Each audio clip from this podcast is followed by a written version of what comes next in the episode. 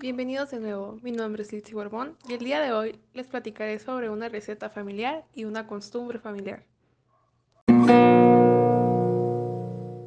El pozole es uno de los platillos más comunes de la gastronomía mexicana.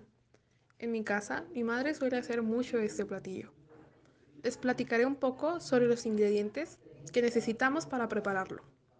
Para preparar el pozole se necesita medio kilogramo de espinazo o hueso de puerco, un kilogramo de maíz precocido, una cebolla blanca entera, una cabeza de ajo entera, 5 chiles verdes, 12 chiles colorados, cilantro fresco, orégano y sal.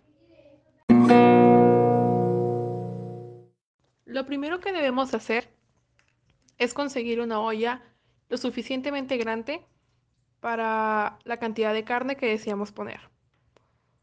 Primero debemos poner a cocer la carne de puerco junto con el ajo, la cebolla y el chile verde durante aproximadamente una hora. Para saber si la carne ya está lista, debemos de tocarlo un poco con un tenedor para ver si esta ya se siente suave. Ya que hemos comprobado que la carne está cocida, debemos de agregar el maíz precocido y cuando este comience a reventar, podemos agregar sal al gusto. Una vez hecho esto, debemos de poner a cocer los chiles colorados en una olla aparte.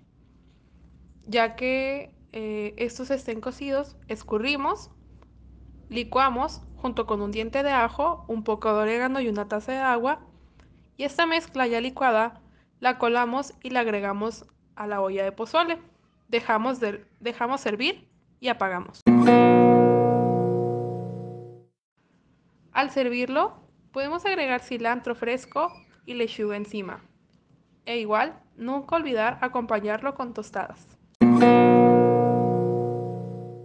Una costumbre que existe mucho en mi familia es que todas las fechas decembrinas visitamos el pueblo donde son originarios mis padres, que es Maciaca, Sonora.